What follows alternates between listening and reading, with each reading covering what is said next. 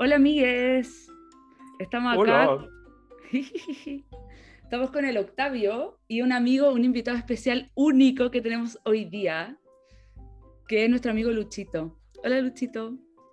Hola. Hola, hola, hola. Lo trajimos como experto en Chile también. A veces traemos expertos en Chile. Disciplinas varias, disciplinas varias, especialidad Chile. Eso. Eso. Eh, y porque en este capítulo queremos comentar salseos que nos dejó la inauguración, la inauguración, la instalación eh, de la Convención Constitucional el día sábado. O domingo fue. Mira, yo ya no sé ni qué día es. El domingo. El domingo. Así que tenemos hartas cosas para picar hoy. Exactamente. Eh, ahí, de hecho, nuestro gran invitado, eh, Luis, nos ayudó a, seleccionar un par de temitas que vamos a ir picoteando eh, para hablar del evento del día domingo. No sé si alguno de ustedes, María, Lucho, quieren elegir una primera temática para que, para que partamos. quizás como sería interesante hablar como también de lo experiencial, que es como lo primero quizás, como porque en términos prácticos yo siento que ese día igual se vivió como una... Había como un espíritu que... como de que sucedía algo importante. Entonces como mucha teleprendía, mucho Instagram, mucho meme, mucha gente dando vuelta alrededor de la, del asunto, eh, como desde distintos lados.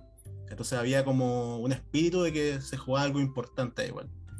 Entonces, como que así partió el día, creo yo.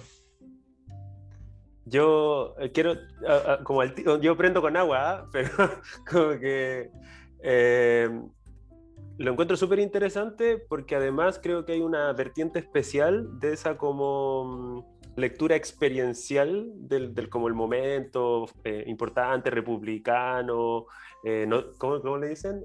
noticia país, tema país porque además como que hay un cierto tipo de personas, y me he topado a varias, ya sea en las redes sociales o conversando con amigos, que lo ven desde el punto de vista como este era un momento para mostrar respeto por lo que está ocurriendo, por eh, la gente que votó por, e, por, por, que esto ocurra, por el movimiento, qué sé yo, y como que varios como de los tropezones que ocurrieron durante el día, que, que de alguna manera fueron haciendo más compleja la jornada, como que hay gente que los, que los iba leyendo sucesivamente como, pero qué falta de respeto, pero están empañando la situación, pero ya empezamos con el, con el show y como que eh, me parece interesante que hay personas que, que, lo, que lo vean tan así, quiero decir. Oye, pero yo eso lo veo como los ofendiditos de siempre. En el fondo, hay gente que quería estar ofendida, quería que la cuestión sucediera como, no sé, como sucede un cambio de guardia en Inglaterra, al parecer, como que no, no, no cacharon lo que, no sé, mi, mi experiencia muy personal, eh, como lo veo yo, en el fondo, si, este, si todo esto que hemos estado viviendo realmente ha sido eh, un proceso de transformación profunda, eso quería decir que ese sentido de lo que tiene que suceder también tenía que performáticamente eh, suceder de una manera rara y que en el fondo en, el mismo acto de instalación nos diéramos cuenta que esto no iba a ser lo que esperábamos que fuera, eh, como ha sido la tónica en general, y eso me parece bien. Lucho. De hecho, como que escuchándolos me, como me resuena mucho esa frase que es como que esta era como una fiesta de la democracia. Como que es un clásico así como, como el comodín del naipe que se saca así como cuando hay un acto de este tipo. Y, y claro, pues, mucho tiene que ver con qué se entiende por democracia según eh, cada persona. Entonces, para quienes la democracia es como un acto más bien formal, eh, por cierto que muchas de las cosas que ocurrieron como que eh, les dio espanto. mientras eh, otros que entienden la democracia como de otra manera, eh, no podía sino ser así, digamos, lo que ocurrió lo que ocurrió ese día. Entonces, como que desde temprano en el fondo como que se empiezan a, disputar como las visiones de lo político en, en, en, el asunto, como en términos prácticos. Estoy de acuerdo. Y, y, o sea, como que además como que pareciera que esa como lectura solemne de lo que esto tenía que ser, como porque al mismo tiempo como que hay una comprensión solemne de lo que estaba detrás de esto, supongo yo, eh, en, los hechos no, eh, o sea, en los hechos yo, yo bueno, todos vimos que eh, esto iba mucho más allá de lo que ocurrió en, el, en el edificio puntual donde ocurrió el asunto, a la hora en que estaba citada la cuestión porque en el fondo la cuestión partió muchísimo más temprano, hubo como actividades previas, después la cuestión se atrasó, entonces como que eh, de algún modo era medio imposible que, como el carácter solemne estricto en torno a la ceremonia, porque el día giraba en torno a algo que iba mucho más allá de la ceremonia en sí mismo, como que la ceremonia era algo así, que sé yo, no sé, el, la, mortadela, la mortadela, el sándwich, pero, pero el sándwich tenía muchísimas más cosas ese día, creo yo. De hecho, ah, no, dale, dale. No, yo diría que también que ahí como que se juegan como distintas visiones de solemnidad, porque, por ejemplo, los pueblos originarios hicieron una ceremonia como en el Cerro Huelén, y desde allí marcharon como hacia la convención. Eh, mientras que, eh, como otros constituyentes, partieron como en la Plaza de Dignidad, que les parecía como el lugar simbólico donde había que, como de hecho hicieron una especie de juramento hacia el pueblo, digamos, que como que como jurar sobre el pueblo antes que jurar en la, en la solemnidad como institucional. Mientras que otros llegaron directo, digamos, a la, a la solemnidad porque esa era la solemnidad que ellos como que esperaban. Y, y, eso, eso lo encuentro muy bacán porque de hecho lo que habíamos hablado en el capítulo anterior parece, tenía que ver con eso, como en el fondo, ese, el, el que Piñera haya dictado el decreto previo a que se reuniera la vocería de los pueblos para decir, mira, lo van a hacer así.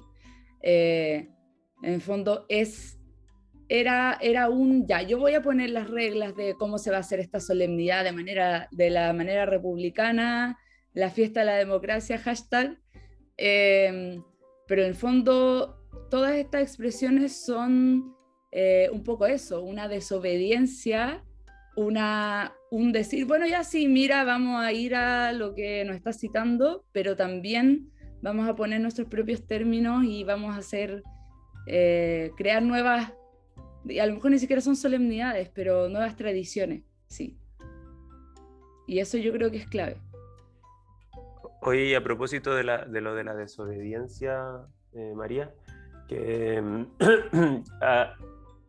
o sea, parte de las manifestaciones que hubo ese día era como porque había un grupo de personas que querían llegar hasta el lugar donde era la ceremonia y todo, pero yo creo que también había algo simbólico eh, sobre la base de como un acto de desobediencia que era echar abajo la cuestión de, la Plaza Baquedano, como la cuestión que, que levantaron para proteger el lugar donde iba la estatua.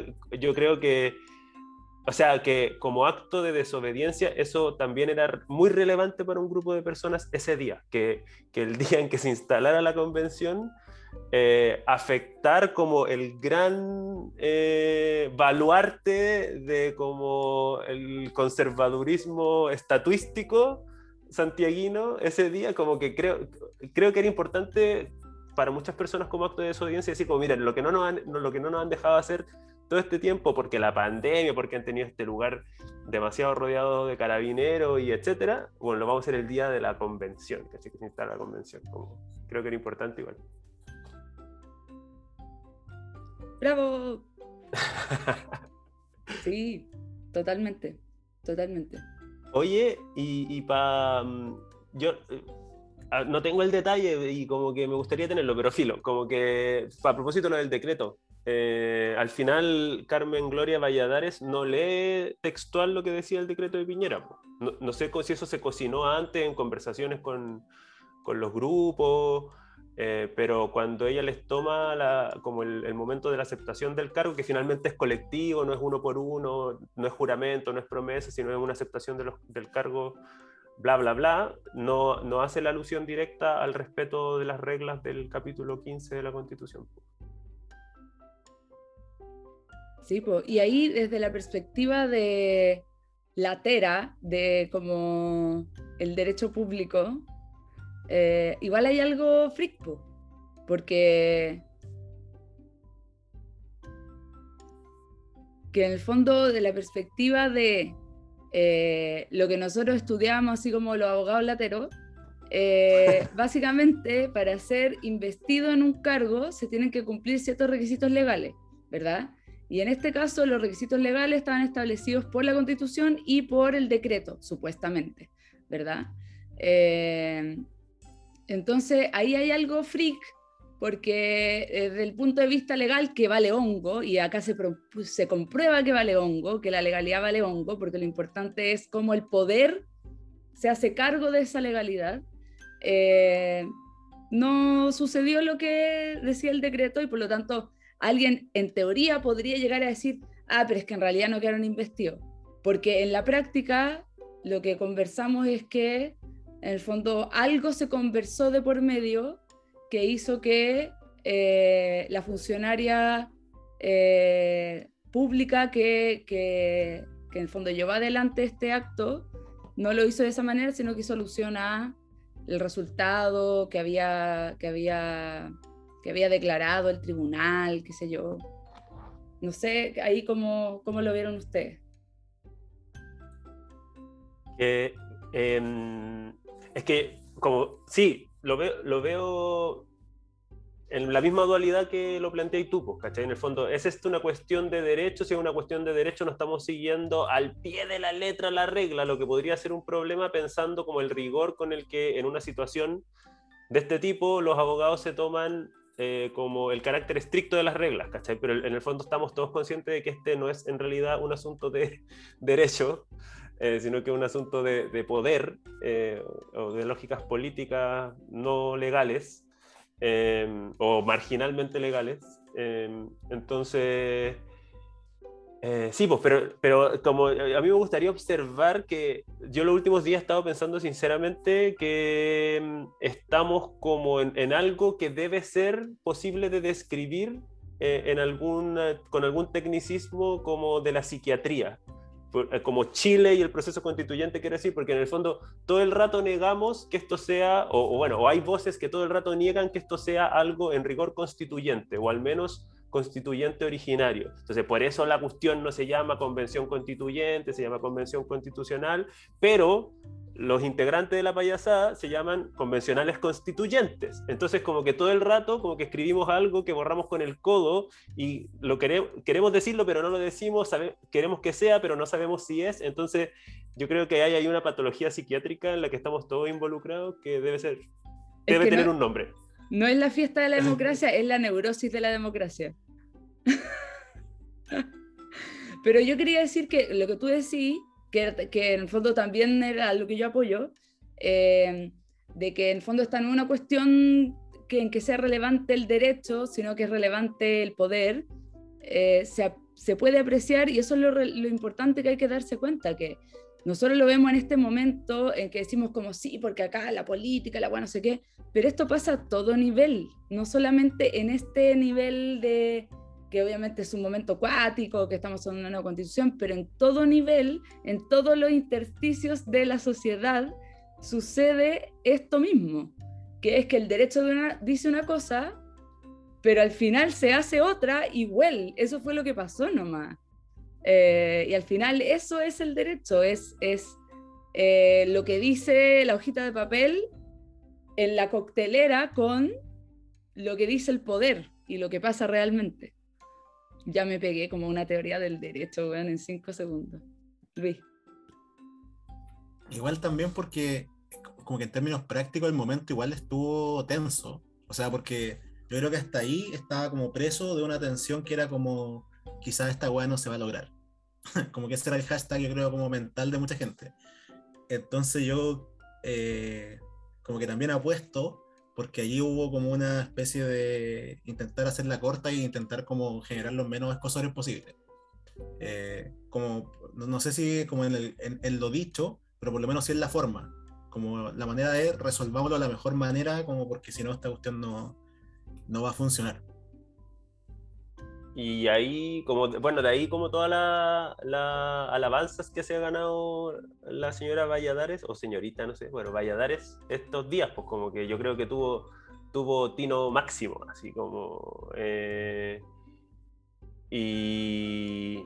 Así, bueno, se me fue la onda de lo que les iba a decir, pero un comentario sobre Valladares. Sí, pues, pero lo que estamos hablando antes, en nuestra reunión única de pauta, eh, de el fondo cómo, cómo se, le, se, le, se la requirió para que detuviera, para que suspendiera la, la sesión. Puede tener que ver con eso, ¿no? Sí, pues que eh, a propósito de la, de la interpelación a, a, Valladares por parte de Elsa Labraña, que yo, creo que el, el, Lucho nos quería contar algo como de, de Elsa Labraña y algo de, algún detalle. Sí, es que bueno, fue interesante. Quiero decir una papita sobre Carmen Gloria Valladares después también. Pero sobre el momento particular fue interesante porque. Eh, o sea, bueno, esto en verdad, claro, cuando inició la formalidad del asunto, eh, era con represión en las afueras de.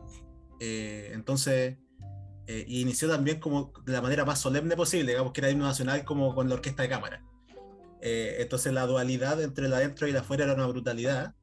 Em, y creo que allí como que hubo como una manifestación explícita como de tensión, como porque en verdad separaron los constituyentes, que en el fondo son, los quienes, son quienes ostentan cierto poder hoy en la, en la convención, y, y, le pararon el carro a Carmen Gloria, que yo creo que fue un momento brígido igual, o sea, alguien con otro como carácter, eh, o si la derecha se hubiera parado a eh, eh, empujar a alguien o algo así, que podría haber sido perfectamente posible, eh, se podría haber generado como un antimomento. Bueno, estuvimos cerca, estuvimos cerca del antimomento. Sí, y yo, yo creo que ahí igual se puso a prueba, o sea, porque en el fondo hasta ahora, que todos más o menos ya le hemos sacado un poco la película a Carmen Gloria Valladares, pero en ese momento nadie sabía eh, cuál era su trasfondo, si representaba algún interés, si venía a nombre de alguien, si venía mandada, si venía con agenda propia como que no teníamos idea cuál era el rol que ella podía jugar. Po. Entonces, en el fondo, yo creo que también como que se le, se le testeó, como que en el fondo, en, en el momento de la tensión máxima, eh, fue como, bueno, le vamos a pedir a esta señora que pare porque no es posible seguir así. Y dependiendo de lo que haga ante esa solicitud, también como que actuamos en consecuencia. Pues, el fondo, cuánta flexibilidad, cuánta sensibilidad va a mostrar a la solicitud, yo creo.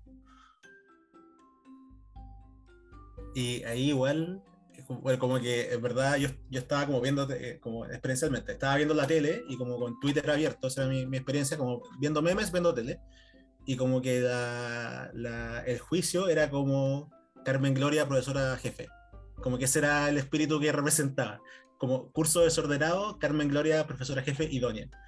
Y, y hoy, eh, como que supe que Carmen Gloria es sobrina nieta de Gabriela Mistral y me encantó. Como me oh. encantó ese como espíritu docente, como, que atraviesa su árbol genealógico y llega hasta hoy así como a poner a poner eh, como el consejo de curso. Estaba como inaugurando el consejo de curso Carmen Gloria. Me encantó.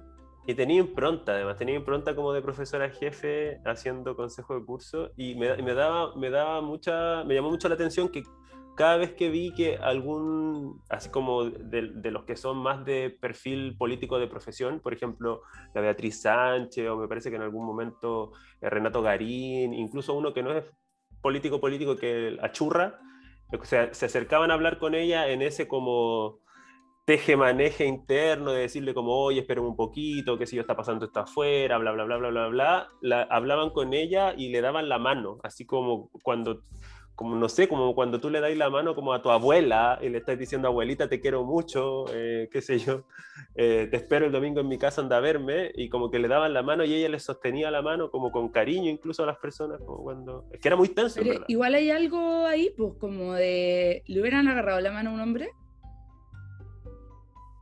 Yo creo creo que no. No sé, lo dejo ahí nomás, planteado. Sí, pues, bueno, y hablamos también en nuestra reunión de pauta de que la, enfrentación Elsa Labraña, eh, Carmen Gloria Valladares también es un, un enfrentamiento, por ponerle así, pero es un, diálogo tenso entre dos mujeres igual. Oye, pero y lo que tú querías decir que me encantó, lo que le dijo la... Lo que le dijo Valladares a la, a la Elsa cuando le... A la Elsa, mi amiga. Cuando, cuando le está diciendo así como, buena para esta weá. Ah, sí, po. como que le golpeaba la mesa, de hecho, le golpeaba, ¿tú te acordás, Lucho? Como que le golpeaba la mesa donde estaba como Valladares, así como en alto, y él sale, él se le golpeaba la mesa. ¿Lucho? Sí, no, o sea, de hecho era como, claro, porque en el fondo primero fue decirle que parara, y en verdad no paraban, pues, y, y, era como para, y como dos palabras para, y para, y, y para, ¿cachai? Así como, no te voy a dejar ni, ni decir algo hasta que pares la hora. Mm. Y, y claro, pues ahí fue cuando, cuando Carmen Gloria sacó como su rol de funcionaria, que era lo que tú querías. Ah, sí, pues. Eso, que eh, en, el fondo como que la defensa más elemental de Carmen Gloria frente a Elsa Labraña fue decirle como, eh, soy funcionaria, como por favor permíteme hacer mi trabajo. En el fondo, que es como el argumento típico del funcionario público o el burócrata, si lo quieren poner así, como que presenta su trabajo como neutro, ¿no? Como es como, oye, yo no tengo nada en contra tuyo, pero te tengo que sacar un parte porque estás mal estacionado. O, oye, yo no tengo nada en contra tuyo, pero no te puedo dar el permiso que tú me estás solicitando porque te falta un certificado de no sé qué cosa que no fotocopiaste. Entonces, como que el funcionario siempre apela a ese tipo como de, de argumento de como no te quiero perjudicar, pero es mi rol perjudicarte, en el fondo. La ley es la eh, ley. Claro. Eh, es mi trabajo hacer esto, aunque tenga el, aunque tenga el, el, efecto de perjudicarte en, los hechos. Entonces, como que se, se, formó ese diálogo tenso ahí entre una persona que le decía como, oye, ten un poquito de juicio, entre paréntesis político, eh, ten un poquito de juicio político y detén esto, y por, por, lo tanto, haz callar a tu neurona burócrata un minuto, que fue lo que finalmente Valladares, hizo, yo creo. Y yo creo que ahí, así como eh, tratando de como expandir la web al máximo, eh, también hay como, hay un momento interesante en la perspectiva de el rol que tiene un funcionario público, eh, un burócrata, como también como que se presenta un espacio para resignificar lo que significa ser funcionario público, funcionaria público, eh, porque en el fondo nosotros siempre lo hemos entendido por herencia colonial como lo que explica Octavio, ¿verdad? Como una persona que está neutrality ahí, como eh, haciendo las cosas porque eso es lo que dice la ley y porque eso es, su, es su, cargo y qué sé yo, y como que queda un poco eh, soterrada la idea de que al final del día los burócratas también son eh, o también tienen un rol eh, en la construcción de lo que significa una democracia, que también en algún sentido, o en, no en algún sentido, en un sentido importante, eh, representan al pueblo de una manera distinta que lo hacen los cargos electos democráticamente de manera directa, pero también tienen un rol que jugar y a veces como que eso no, no está, no está. Eh, y yo creo que quizá algo que en la nueva constitución hay que trabajar mucho. Eh, en fondo, que, que la, todas las administraciones públicas tengan esa impronta es algo que es muy necesario, eh, porque no la han tenido. Y de hecho también por eso, bueno, y ahí Octavio puede hacer una tesis doctoral ahora, la manera en que no han sido capaces muchas veces de hacer contrapeso también por el diseño institucional eh, a las autoridades de gobierno que se mandan solas. Claro. Oye, em, sí. Eh, es que además como que hay una comprensión sobre la regla que pesa sobre el burócrata que eh, tiene como una fijación con un cierto tipo de reglas, que son como las reglas de procedimiento porque en el fondo cuando se dice yo soy un burócrata, tengo que respetar las reglas, o uno dice como, ah, no, aquí el funcionario me, jodió porque eh, quiso seguir las reglas, no, no, quiso tener buen criterio. En el fondo uno se olvida que también hay otras reglas que mandan a tener buen criterio, como reglas sustantivas, ¿no? Entonces el, funcionario que, que muchas veces dice como, no, no, no, es que aquí yo sigo el procedimiento, seguí las reglas nomás, en el fondo está mirando a un tipo de reglas. Entonces, como que Em, como que esa, esa lectura del, del, burócrata clásico está como muy asociada como al respeto o como a, la, a, la, protección, a, la preeminencia de un, cierto tipo, de un cierto tipo de reglas, que son las que, las que, las que diseñan como el, el aparato burocrático, al menos entendido al modo eh, tradicional. Eh, Lucho. Sí, yo, igual creo, esta, esta, es una hipótesis mía así como basada en nada, como en años de ver tele nomás básicamente en eso, que yo siempre tengo la hipótesis de que como que como que sobrevaloramos este apego a la regla y como que Chile tiene esta experiencia como de país republicano que le encanta al, al mismo país. Entonces Carmen Gloria Valladares fue profundamente amada. Eh, de hecho, como que, bueno, fue la única que se ganó como un aplauso, bueno, además de la presidenta, digamos, cuando fue electa, pero Carmen Gloria se llevó un aplauso así como espontáneo de pie, como con vítores por parte de los constituyentes. Y de hecho estaba el meme como también de que, así como que Carmen Gloria Valladares había estado en la academia de, de, hoy día y había superado a Franco Parisi, una vez así. Como que ya iba para arriba como persona valorada.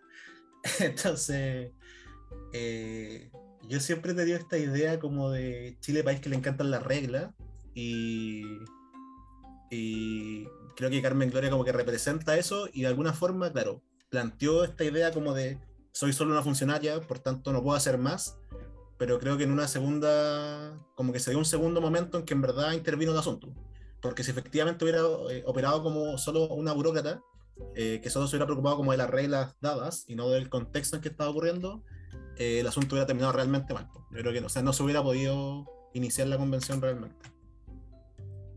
Sí, pues, y, se, hubiera, se hubiera caído, creo yo, en ese vortex que, que planteamos con la María, pero finalmente no ocurrió, que era como, ¿qué pasaba si es en un escenario que no fue ya? Pero si se van la mitad de los constituyentes y Valladares decide seguir la, seguir la ceremonia con la mitad adentro y los la otra mitad en la calle, si eso valía o no valía como instalación, qué sé yo.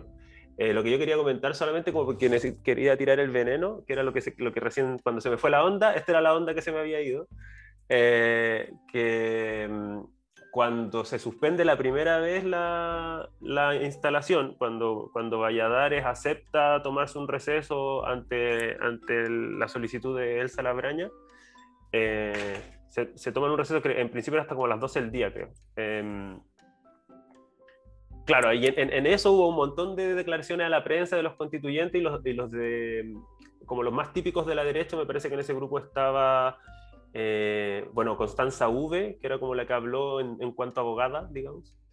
Eh, y ahí la, tesis de la derecha era, si no nos instalamos hoy, eh, no solo hay que volver a dictar un decreto del presidente, sino que hay que reformar la constitución. Esa era la tesis, esa era la tesis. Hay que reformar la constitución porque la constitución dice que el decreto del presidente que convoca la convención se, dicta un cierto número de días después del escrutinio del tricel. Entonces, el único decreto válido para estos efectos es el que ya se dictó y no se podría dictar uno en reemplazo porque no, no, no cuadra el plazo de X días después de la calificación del escrutinio por parte del tricel. Entonces era como, eh, básicamente a las once y media de la mañana la derecha estaba diciendo, ya parece que no nos instalamos hoy día, hay que hacer una reforma constitucional si esta cuestión quiere echarse a andar. Entonces era como, yo, yo, yo, o sea, por eso lo, pensé a propósito de cuando el Lucho decía, eh, empezó a estar en duda si la cuestión se iba a finalmente instalar o no ese día. Y yo dije, y era grave, porque si, si, esa era la tesis de la derecha, que para que la cuestión se pudiese instalar otro día había que reformar la constitución, era como una vuelta larga. Igual. Pero qué duras con las reglas, las niñas. ¿Por qué tan duras? Oye, y eh, em, dale Lucho. No, iba a decir que ahí igual como que la derecha también tenía como tenía la hipótesis, digamos, o, por lo menos comunicacionalmente lo planteó así, que en el fondo como la izquierda vino a sabotear la convención. Ese era el rollo. Como toda esta gente vino con toda esta gente como a, a, torpedear el asunto. Y como nunca quisieron que esto realmente sucediera. Entonces, el fondo era una carta que tenían escrita ya, así como jugada. Como a la primera iban a hacer esto. Y me parece brutal, como lo premeditado y lo, y lo brutal. Es que de hecho la única carta que tienen es la carta de víctima, que les queda fatal, porque ¿de qué estamos hablando? O sea, sinceramente, ¿qué es esto? Pero bueno, well. Oye, y a propósito del, episodio de cuando cuando le ponen máquina, digamos, antes de que vaya a dar seda y le ponen máquina a la cuestión, tú tenías un comentario, Lucho, sobre el rol ahí del himno nacional y como, eh, como era como el velo, el velo sagrado que quisieron echar encima, no sé cómo era el asunto. Es que me pareció a mí un momento precioso, porque yo diría que quizá como uno de los tres momentos más emocionantes dentro de, porque claro, en verdad se estaba viendo esta dualidad como entre la represión y como eh, está como eh, lo ceremonioso en estado puro y en estado vacío, por tanto. Eh, y claro, empezó como la orquesta a tocar el himno y, básicamente fue como abucheado y como callado por gritos de liberar a los presos por luchar, etc. Entonces, en el fondo fue como el himno de versión remix, ¿cachai? Es como un nuevo himno que era como el himno cantado por la derecha, de hecho Arturo Zúñiga, bandera de Chile en mano, como mano en el corazón, así como en el Estadio Nacional, Arturo Zúñiga Copa América, como que ese era el estado de Arturo Zúñiga, eh, mientras había gente que claramente no estaba dispuesta a escuchar. Entonces, que todo se, que, la pausa ocurriera a, través del himno me parece simbólicamente importante. De hecho, en esta pausa que decía tú, Octavio, como que bueno, paró el asunto y hubo como muchos constituyentes como como, salir, como saliendo a hablar con la prensa, eh, Tere Marinovich lo dijo como textual, pues de esto dijo así como, eh, nos vinieron a interrumpir lo más sagrado y dijo, ¿qué es lo que cantamos en el 18 y lo que cantamos en la Copa América? Y ahí te das cuenta igual como de qué es lo sagrado para unos, eh, el himno, el 18 de la Copa América, eh, simbólicamente obvio, y que es lo sagrado para otros, porque es como están reprimiendo a la gente que vino conmigo, están reprimiendo al pueblo. Entonces había como dos sacralidades, como el himno, que es como una abstracción de algo, y una, algo concreto, quiero pues, como represión sobre gente afuera. Entonces esa dualidad me pareció muy interesante y que, y que se volcara como en esta versión himno remix y que además esto generó como la, la suspensión de la convención como momento hermoso de principio a fin. Oye, yo quería decir, perdón lo latera, yo siempre voy a tirar este rollo siempre en la vida. Em, que, lo que lo que ahí estaba en juego, me parece a mí, en el fondo es realmente el concepto de constitución, porque en el fondo es el cómo se logra la unidad política, a través de qué elementos se logra la unidad política. ¿Cachai? Porque hay, una postura que a mí me parece que es muy plausible acerca de cómo entender las constituciones, que dice que en el fondo la constitución eh, se refiere a la manera en que se logra la integración de la unidad política, ¿cachai? En el fondo, básicamente a que Chile exista eh, como Estado y no se desintegre de manera muy básica. Por lo tanto, ¿A qué apunta la derecha? A el 18 y la Copa América, ¿cachai? A el, traje guaso y no sé, las empanadas. Eh, y, en el fondo lo que, lo que, se, lo que pone en, en, frente de, su, de, su, de sus narices y, y, en su contra eh, estos otros convencionales es precisamente una nueva manera de entender cómo logramos la unidad política, qué es lo que nos va a integrar al Estado, qué es lo que nos va a integrar como miembros de la comunidad, como miembros de la comunidad política. Entonces yo creo que ahí está de manera muy condensada la constitución misma, ¿cachai? O a Luchito, no sé. Dale tú, Lucho, dale tú, dale tú. No, yo solo iba a decir que también cuando yo veía eso decía así como, eh, como que obvio que como que no se puede hacer lo otro sin que eh, como no se puede hacer la ceremonia mientras estén reuniendo. Como es una cuestión muy como de sentido común, pero de un sentido común que ha sido como sistemáticamente negado. O sea, hay infinitas veces en que no sé, en medio del discurso presidencial eh, hubo gente muerta, hay, años anteriores. Son esta idea como de lo, lo ceremonioso eh, y, lo que realmente está viendo la gente afuera siempre estuvo como escindido. Entonces, me parece igual que este es como un momento como transformador, en el sentido como que nunca más vamos a tener como esta ceremonia versión cápsula, que ocurren como eh, abstraídas de todo lo que ocurre, eh, porque no, no es posible, no, no, es de sentido común. Claro, aparte que igual ya, o sea, ya se estaba operando sobre un trasfondo de tolerancia que era como estamos empezando a, sesionar, entonces este, este, órgano se va a instalar eh, y, hay presos, y hay presos de la revuelta, que en el fondo ya era, en el fondo ya era algo que se negoció, porque era, algunos habían solicitado eh, que se revisara ese asunto antes de la instalación. Entonces, como que más encima, por sobre eso, que ya fue como un, eh, qué sé yo, un umbral que se logró traspasar para que ocurriera la instalación, que sobre eso echarle, mira, están reprimiendo aquí afuera, era, yo creo que era, era, era intolerable.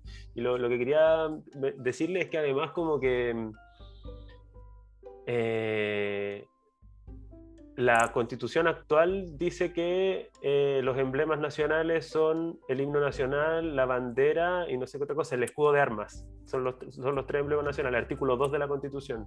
Por lo tanto, si vamos a hacer una nueva constitución, eh, la, bandera nacional, el escudo y el himno están sobre la mesa. Entonces, ojo, ojo ahí, ojo con eso.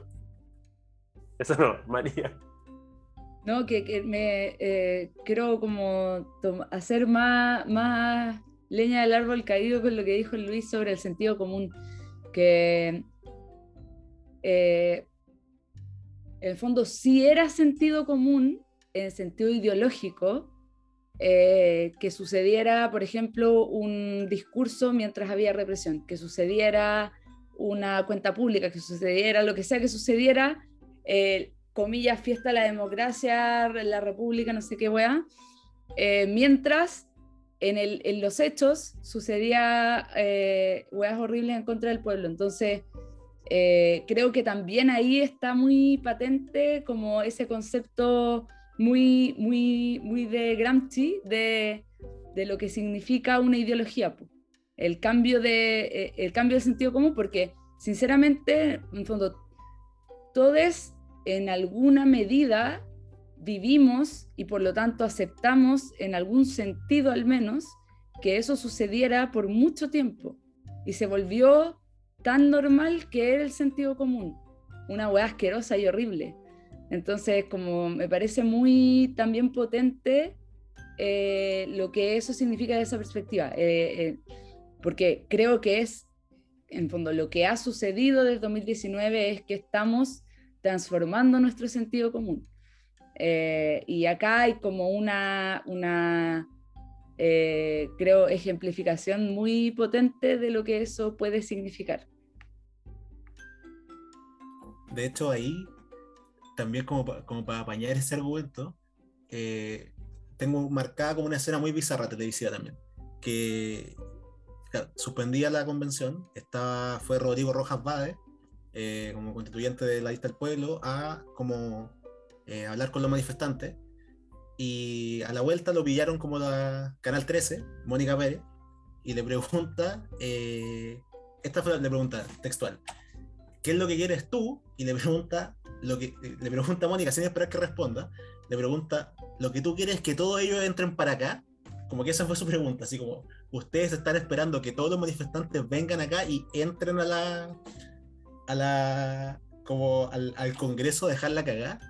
Y, y, yo creo que esa pregunta como que refleja, eh, como, primero como cero entendimiento, pero sobre todo como, eh, como la manifestación de ese sentido común como que eh, lo que ocurría afuera no era represión, sino que era como lumpen para Mónica, eh, y, que, y, que, además eh, no era posible dialogar con esa manifestación, sino que solo había que reprimirla y que cualquier intento de hacer un diálogo era una burla.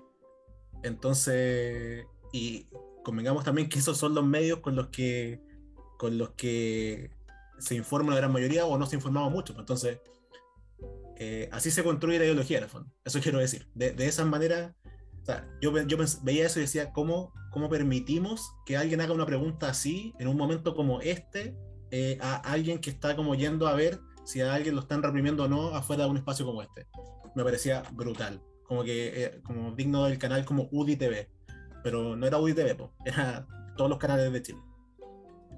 Oye, sí, pero yo de eso, ese era el comentario que quería hacer después de ti, Lucho, porque es como la, es como la extensión del discurso. Bueno, Tere Marinovich no es Woody, pero, pero tampoco está muy lejos. Eh, que, porque Tere Marinovich, en la mañana muy temprano, creo que en la primera entrevista que vi ese día, le dicen como, bueno, Tere, eh, ¿tú con qué disposición vienes hoy día?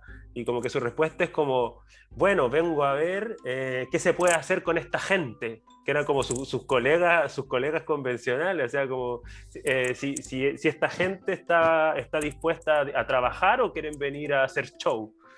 Eh, una cuestión así, que, que, es como eso, pues, en el, en el, fondo es la misma decisión, ¿cachai? Es como, hay una allá que son como esa gente y hay una acá que somos lo, yo, yo, y mi, yo, yo y mis compañeros, ¿cachai? Eh, entonces me parece brutal. Oye, pero quería, a propósito de eso, de que me llamó mucho la atención, eh, un momento en que los constituyentes van a ver qué es lo que pasa en, la represión afuera, bla, bla, bla.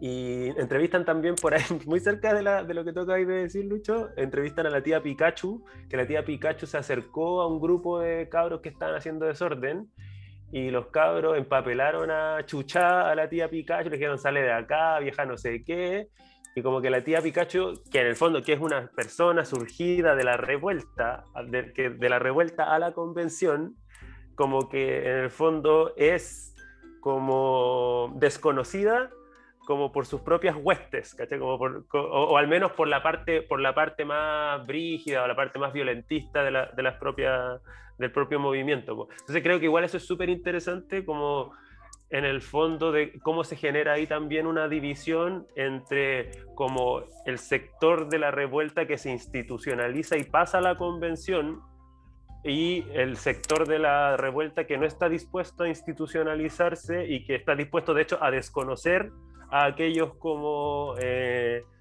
sujetos, sujetas de la revuelta que, que, que hagan el tránsito desde como lo loco, lo desinstitucionalizado de la revuelta al, al proceso eh, regulado. Entonces, como creo que, creo que eso eh, tiene como mucho potencial de, de desarrollo para adelante, María.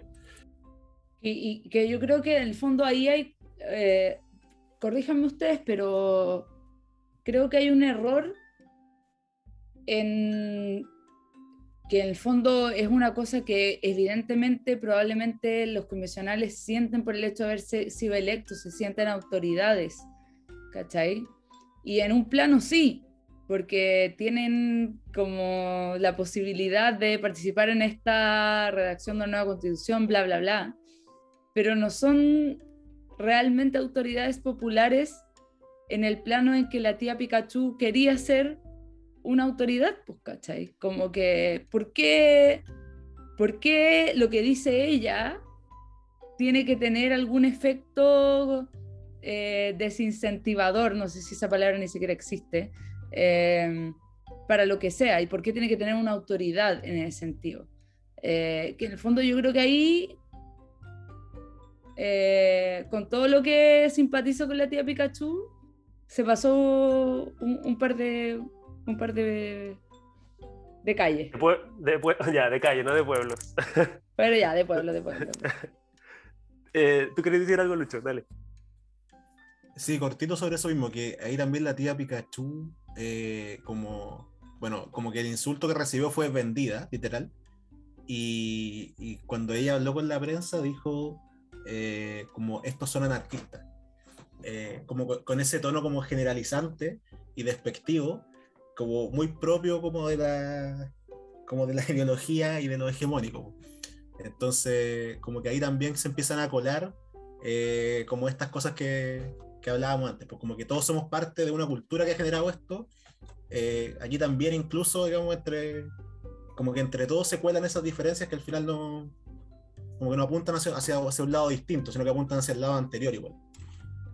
Y, y en todo caso, me gusta también eso porque da cuenta de que nadie está libre, ¿cachai? Así como lo que yo veo de, de manera como más de primera fuente. Eh, cuando se da esta discusión como de, pero es que tú eres feminista porque yo no soy feminista, es como, weón, todos somos feministas y patriarcales al mismo tiempo, en mayor o menor medida. Obviamente que hay gente que está, está mucho más consciente y hace mucho más por sostener una vida feminista, pero nadie está libre, nadie está libre. Y de repente se cuelan weá.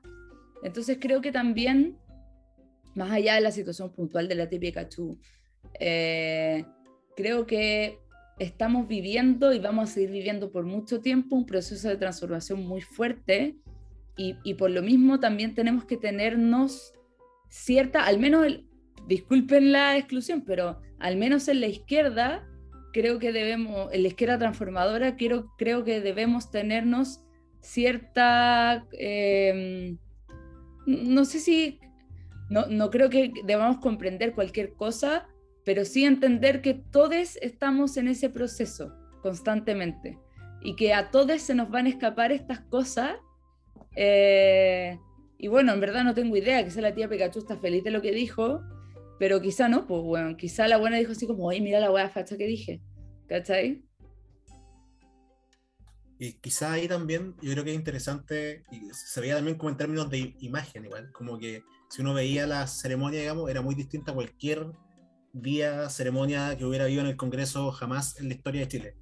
Entonces, como que yo diría que esta como convención no solo ganó como diversidad política, que ciertamente ganó, pero yo creo que ganó como una cierta como diversidad cultural que también es histórica, como diversidad de clase, como diversidad étnica. Entonces, hay, por, cierto que allí como que las diferencias afloran, cuando ya no solo está como eh, la elite de izquierda, no están como solo como los intelectuales de izquierda, que son los que llegan normalmente al Congreso, sino que está la izquierda ampliamente representada en su diversidad cultural, ideológica, etc. Eh, por cierto que estas diferencias van a ser como cada vez más recurrentes. Y por lo mismo un fenómeno interesante. Y esa articulación eh, genera igual como un potencial.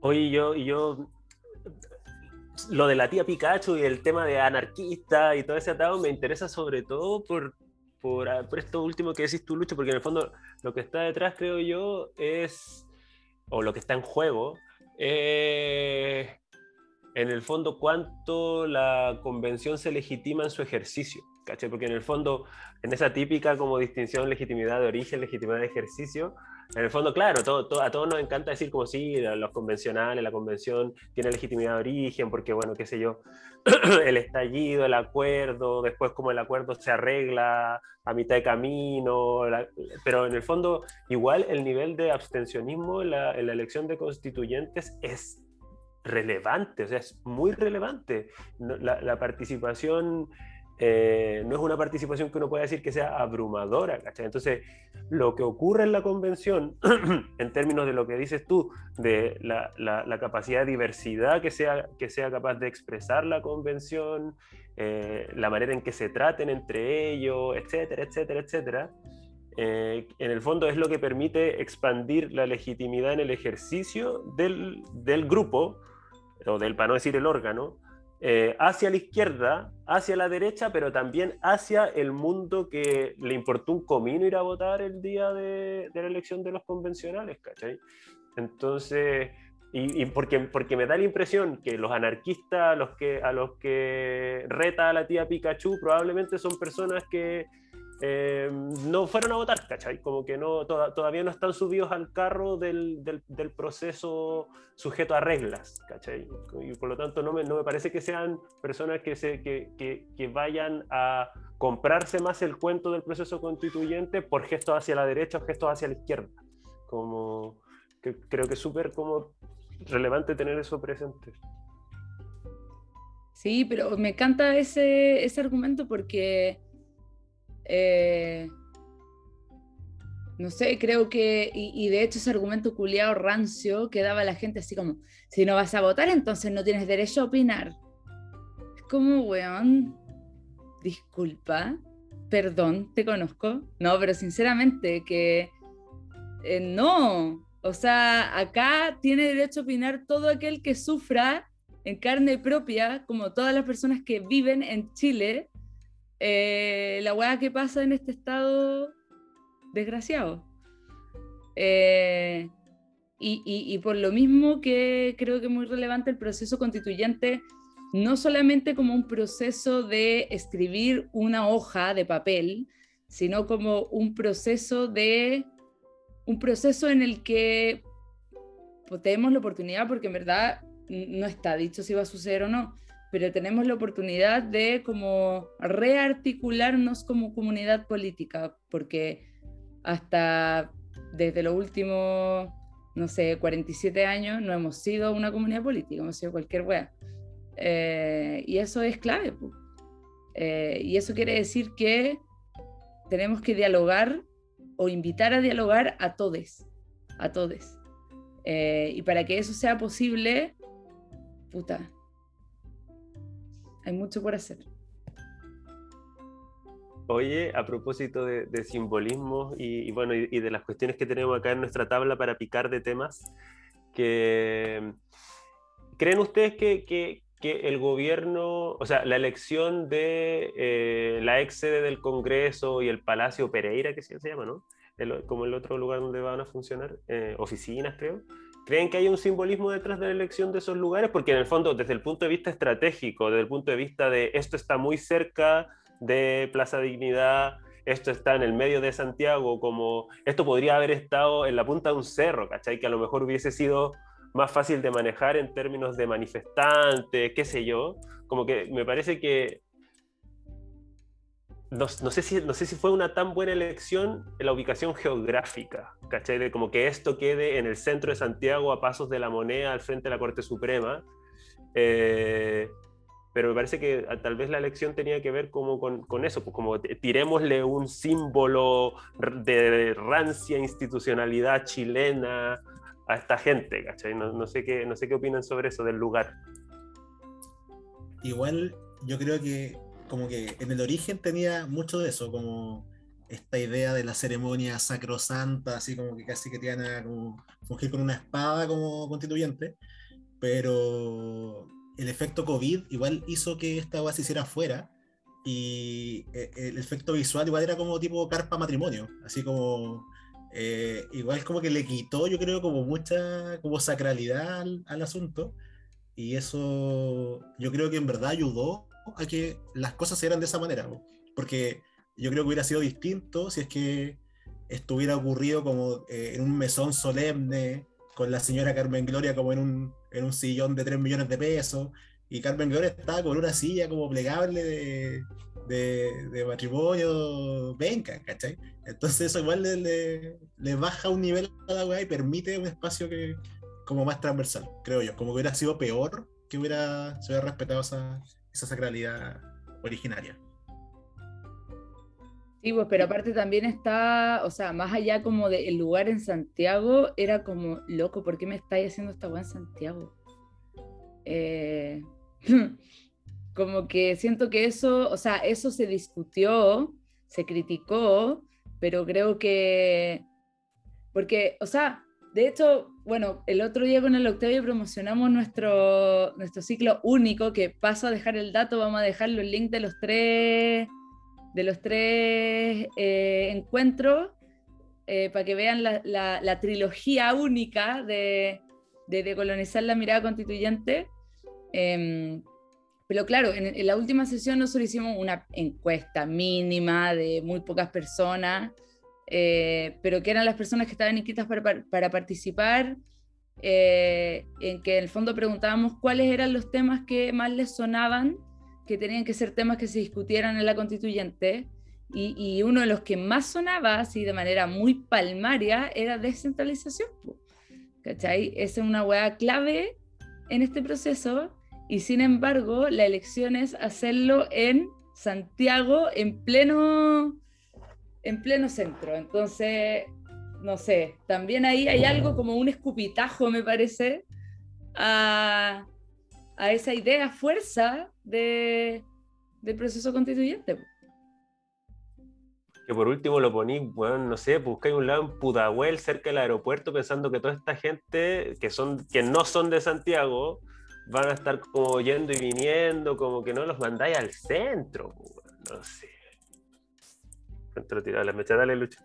igual ahí, y como conectando esto con un dato sabroso igual, porque yo también creo que en, esa idea como de hacerlo en un lugar como central, como histórico, qué sé yo, igual hay como cierta vulgaridad, como vulgaridad en el sentido como de intentar darle algo extra, algo que ya tiene un valor en sí mismo y que podía darse de otra manera, como, no sé, Y también se filtró, esto me enteré ayer, me dio mucha risa, que, pero me dio mucha risa, pero también me parece como muy decidor de eh, todo, como de, de, cómo se pensó este momento.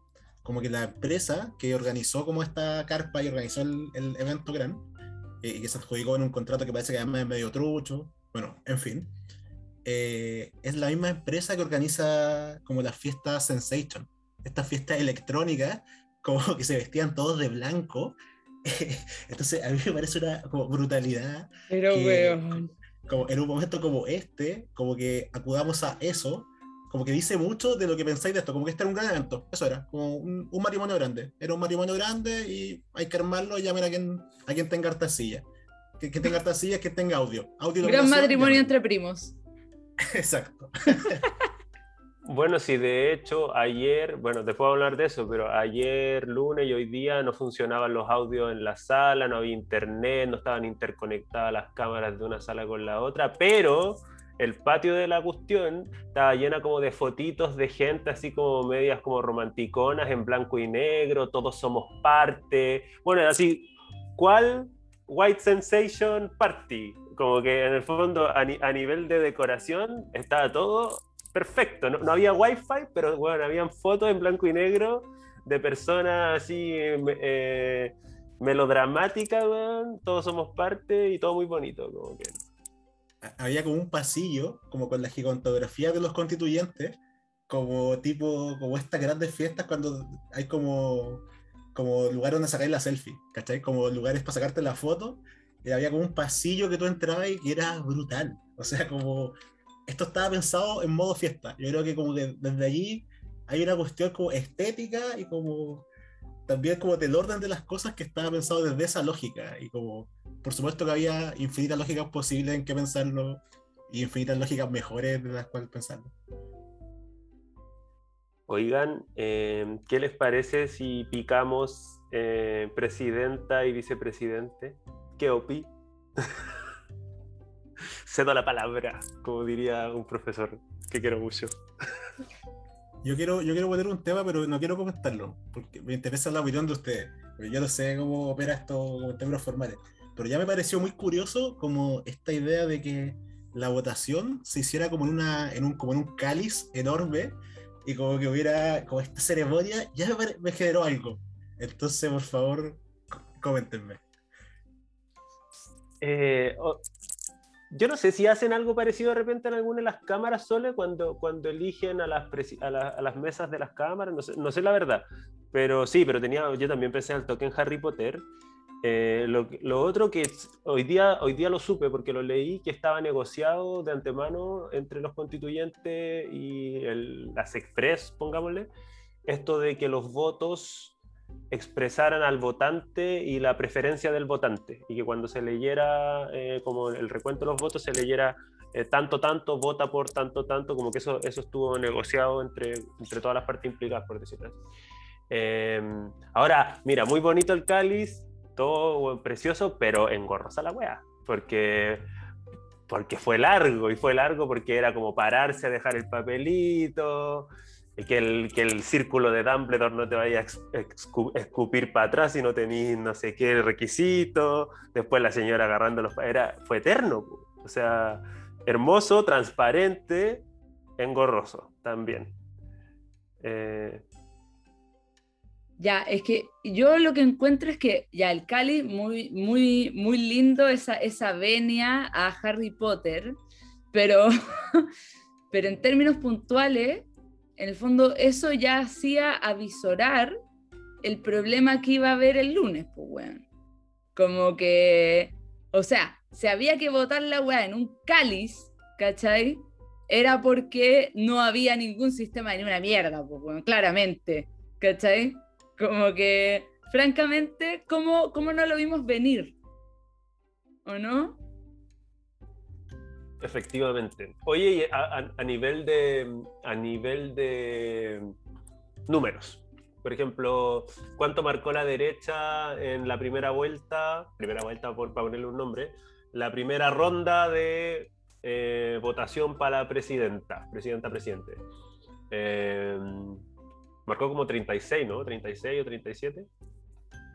37, sí. Creo que fueron 37. O sea, como que igual se armaron al toque los bloques, fue dirigido igual. O sea, no tan esperado también. Eso, como qué, qué, impresión de bloques te llevaste tú, Lucho? Eh, como inmediatamente como voto ordenado igual. Y poco, poco voto suelto, poca, poca gente que se escapa cuando está, digamos. Inmediatamente se vio que hubo como organización previa y como, y como conversación. Además que no se sabía no sé si quizás ni los convencionales sabían, pero bueno, por lo menos yo no sabía y, como que en general no se sabía cómo iba a operar la segunda vuelta, que era bajo esta dinámica de se vota por todos de nuevo, que igual la encontré bizarra, como acostumbradísimo a esta dinámica de se vota por las mayorías, como dos, quizás tres, pero acá era como puede salir otra persona que sacó cero votos antes, ahora puede salir con todos los votos. Y era bizarro igual. Como dando cabida a la, a la negociación, pues. Claro. De hecho, mi, yo traté de adivinar, pero adiviné mal para variar, eh, que como finalmente para la elección de la presidencia, em, la, que era la candidata del pueblo Coya, que levantó la lista del pueblo y me parece el Partido Comunista estaban detrás de esa candidatura para la presidencia. Em, ¿Cuál es el nombre? Isabel, ¿no? Eh, sí, eh, Isabel Godoy. Godoy, Isabel Godoy. Em, ella, de algún, entiendo que lo que ocurre ahí es como una suerte de negociación y al menos una gran parte de los que en la primera ronda votan por Isabel Godoy votan por eh, Loncón en, la segunda vuelta y eso hace que Loncón sea electa.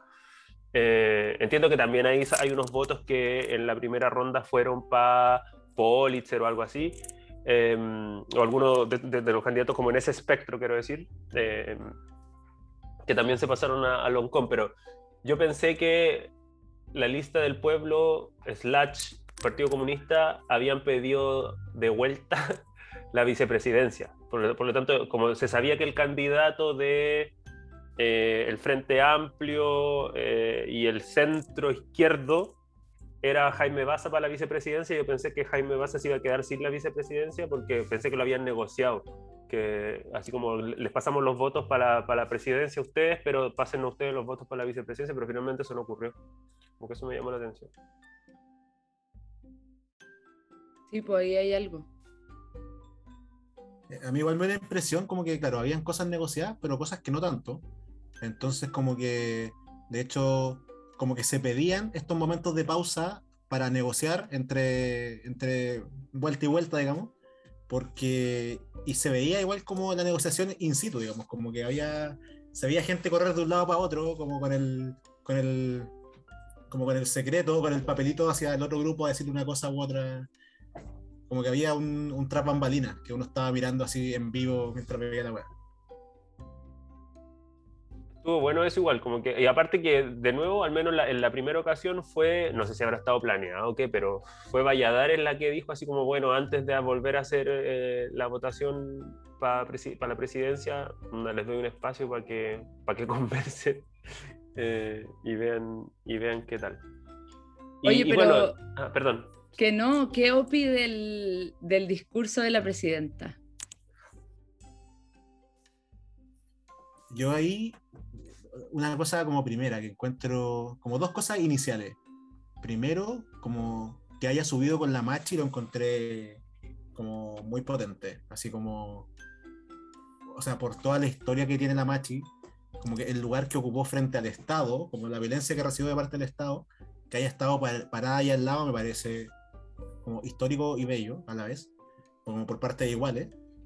Y, y también eh, que, claro, que el discurso haya partido, digamos, en, en también me parece eh, igual, porque no solo como que, como que también se ha dado el discurso luego como, eh, como que el pueblo mapuche era un pueblo oprimido por el Estado chileno, que por cierto que es cierto, pero en verdad como que es un pueblo víctima del genocidio del Estado chileno. O sea, como que el Estado chileno existe por eh, un intento como de exterminar a ese pueblo y que ahora ese pueblo escriba las bases de la nueva constitución, me parece como un acto de un simbolismo como brutal.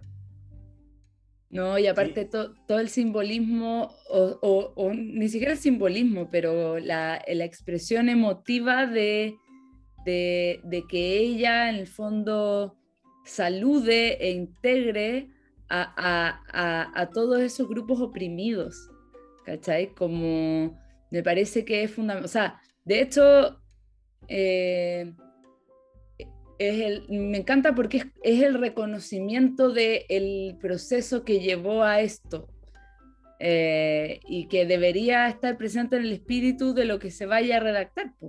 Debería estar en el preámbulo, si es que hay preámbulo, debería estar en todo lo que se diseñe, debería estar pensado desde esa perspectiva.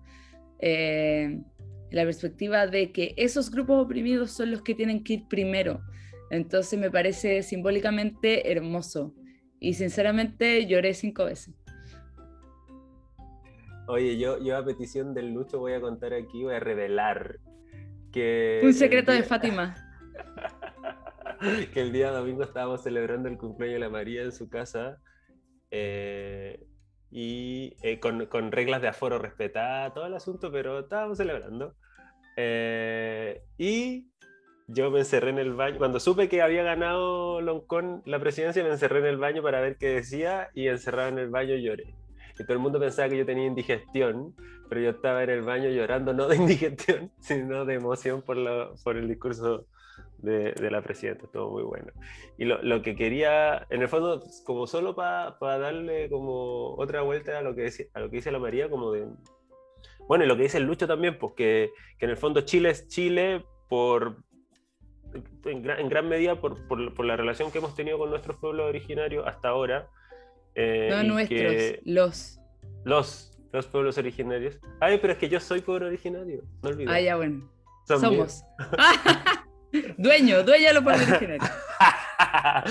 Oye, eh, eso, pues que en el fondo lo que está en juego es todo, o sea, así como está en juego la bandera, está en juego el himno, está, está en juego como que Chile se llame Chile también, como que está en juego, está en juego la identidad completa. Eh, entonces como que en el fondo lo que puede ocurrir si el diálogo es todo lo bueno que queremos que sea, eh, es así como probablemente incluso la, posible como extinción de la idea de Chile como lo que la idea de Chile ha sido hasta ahora. Entonces está bueno. No, bueno, es que era muy para llorar, Luis. Igual ahí quiero hacer como el contracomentario o el anticomentario, que es como eh, lo que generó también como la elección de la, de la presidenta, que por un lado, eh, este es el comentario fiesta de parte de Luis. Eh, por, un lado, igual me, sorprendió como esa validación relativamente transversal que tuvo, como a nivel como, político de los convencionales y también como societal. Eh, pero también, de hecho, hay, una, como que se viralizó como una conversación en Twitter en que alguien preguntaba como si es que la presidenta sabía leer o escribir y la respuesta de como Canal 13, creo que fue como en Twitter, fue así como, sí, ella tiene como un doctorado en literatura y no sé qué. Eh, pero igual me, me, genera como cierta cosa que como su validación paste como por como sus cartones.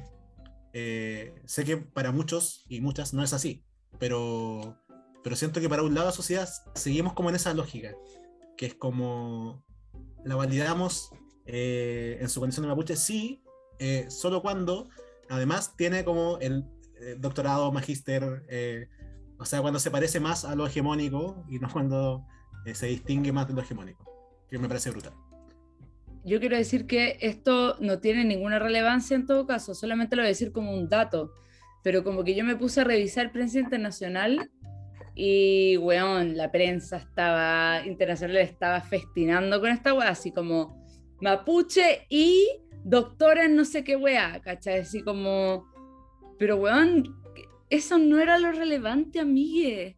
Como que, que no, ¿cachai? Pero claro, o sea, si es que algo está siendo validado por el norte global, por la prensa francesa, estadounidense, eh, inglesa, alemana, me parece que tenemos que remar para el lado contrario, amigos, sinceramente. Como que todo lo que hagan ellos, me parece que hay que tomárselo con beneficio de inventario. Ain't right.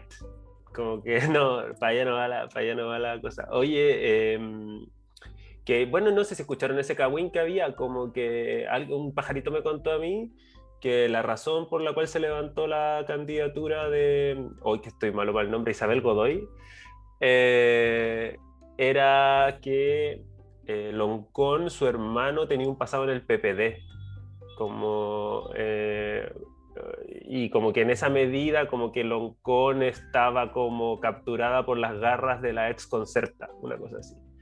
Eh, entonces como que por eso era como que parece que ahí se generó el quiebre entre, entre el Frente Amplio y los comunistas, que era como la lista que compitieron juntos para la elección de convencionales. Oye, pero yo eh, ahí, en verdad, quiero decir como una weá que me toca personalmente, eh, que igual como que creo que tenemos que dejar de hacer eso, loco, porque uno no tiene la culpa de, lo, de la militancia de sus hermanos, padres, no sé, abuelos.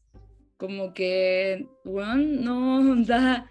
Tú solamente controlas tu propia persona, ¿cachai? Como que, no sé, Juan, yo digo, mi papá es DC.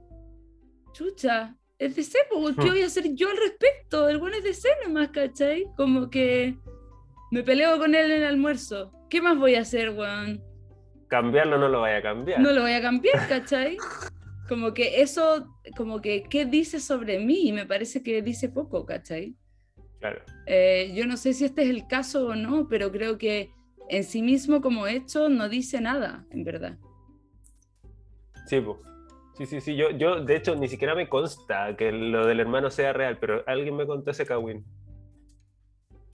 Yo, de hecho, eh. escuché como un, un Kawin paralelo que era como pero que en verdad era menos Kawin, pero. O sea, era menos sabroso que ese.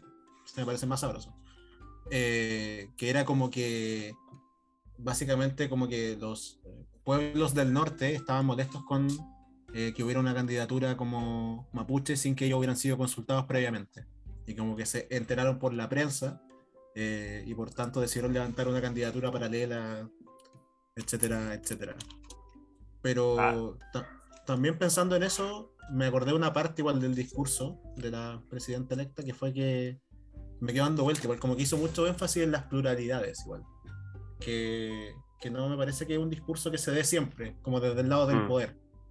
Eh, eso, entonces me parece que igual como que entra como con un espíritu como de, como distinto, como de reconocer ciertas cosas que antes o que generalmente son negadas. Y, a lo que me gustó más fue que no solamente el énfasis estuvo en las pluralidades, sino en la interculturalidad.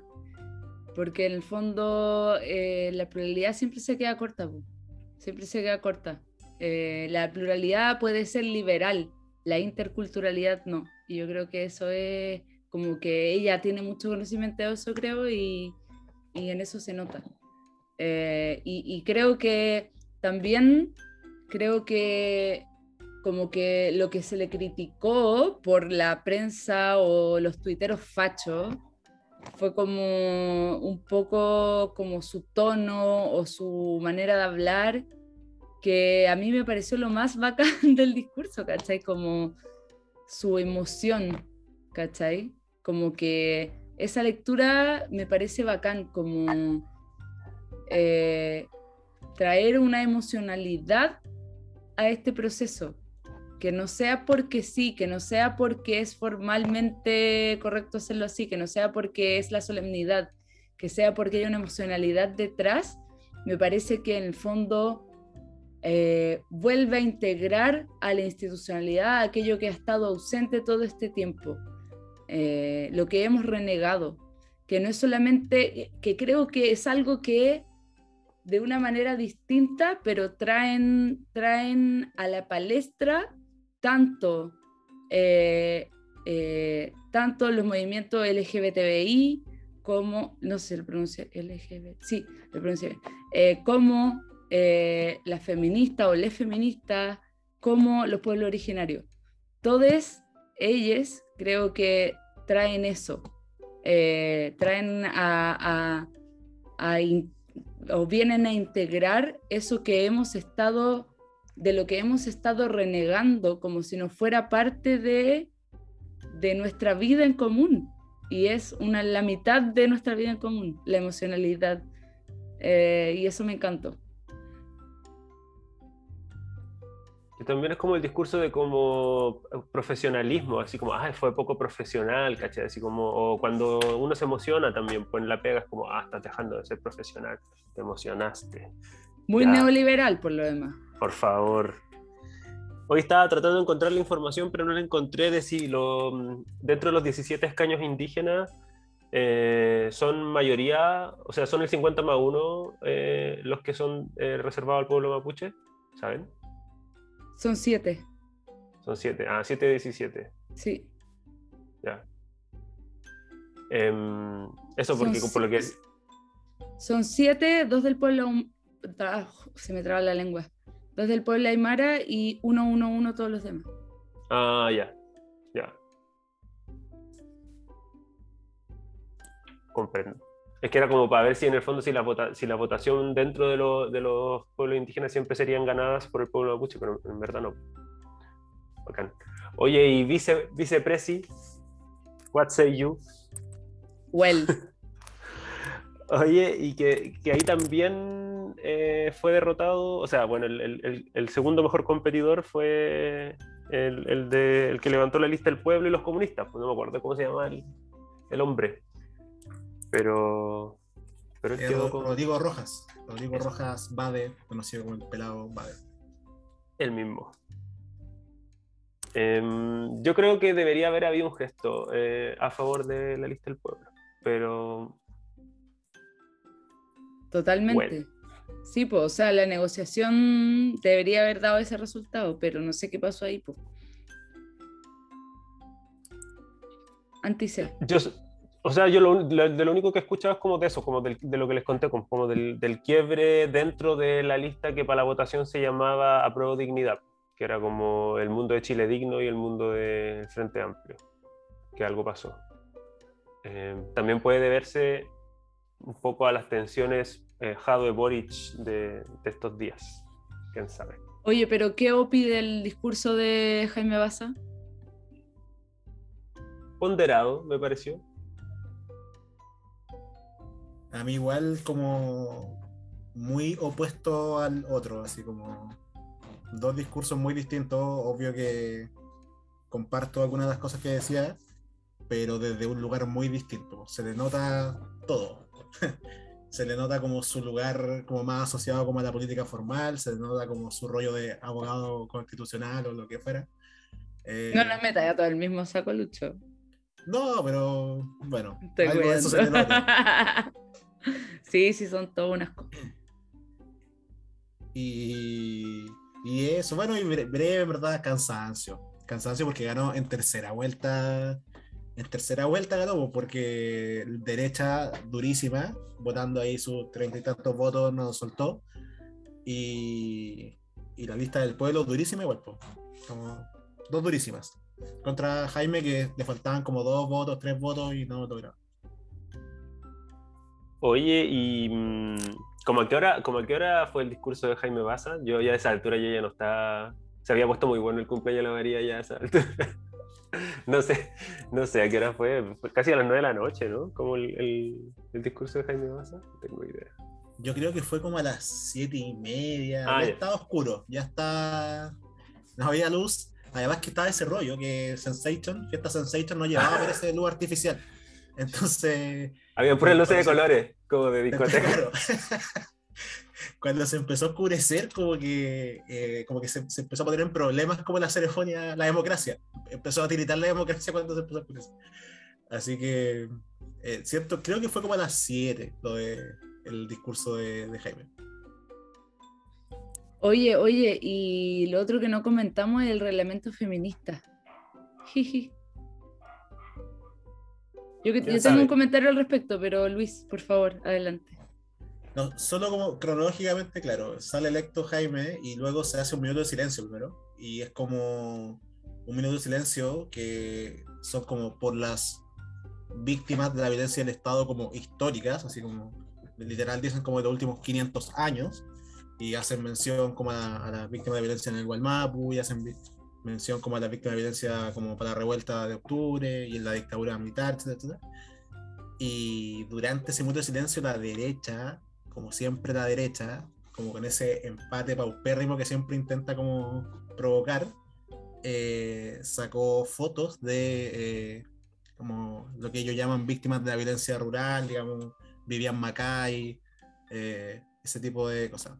durante ese momento de silencio como solemne, en base a 500 años de violencia del Estado, ellos sacan en, la hora del empate como estas fotos de, de, gente como que fue víctima de lo que ellos llaman violencia rural.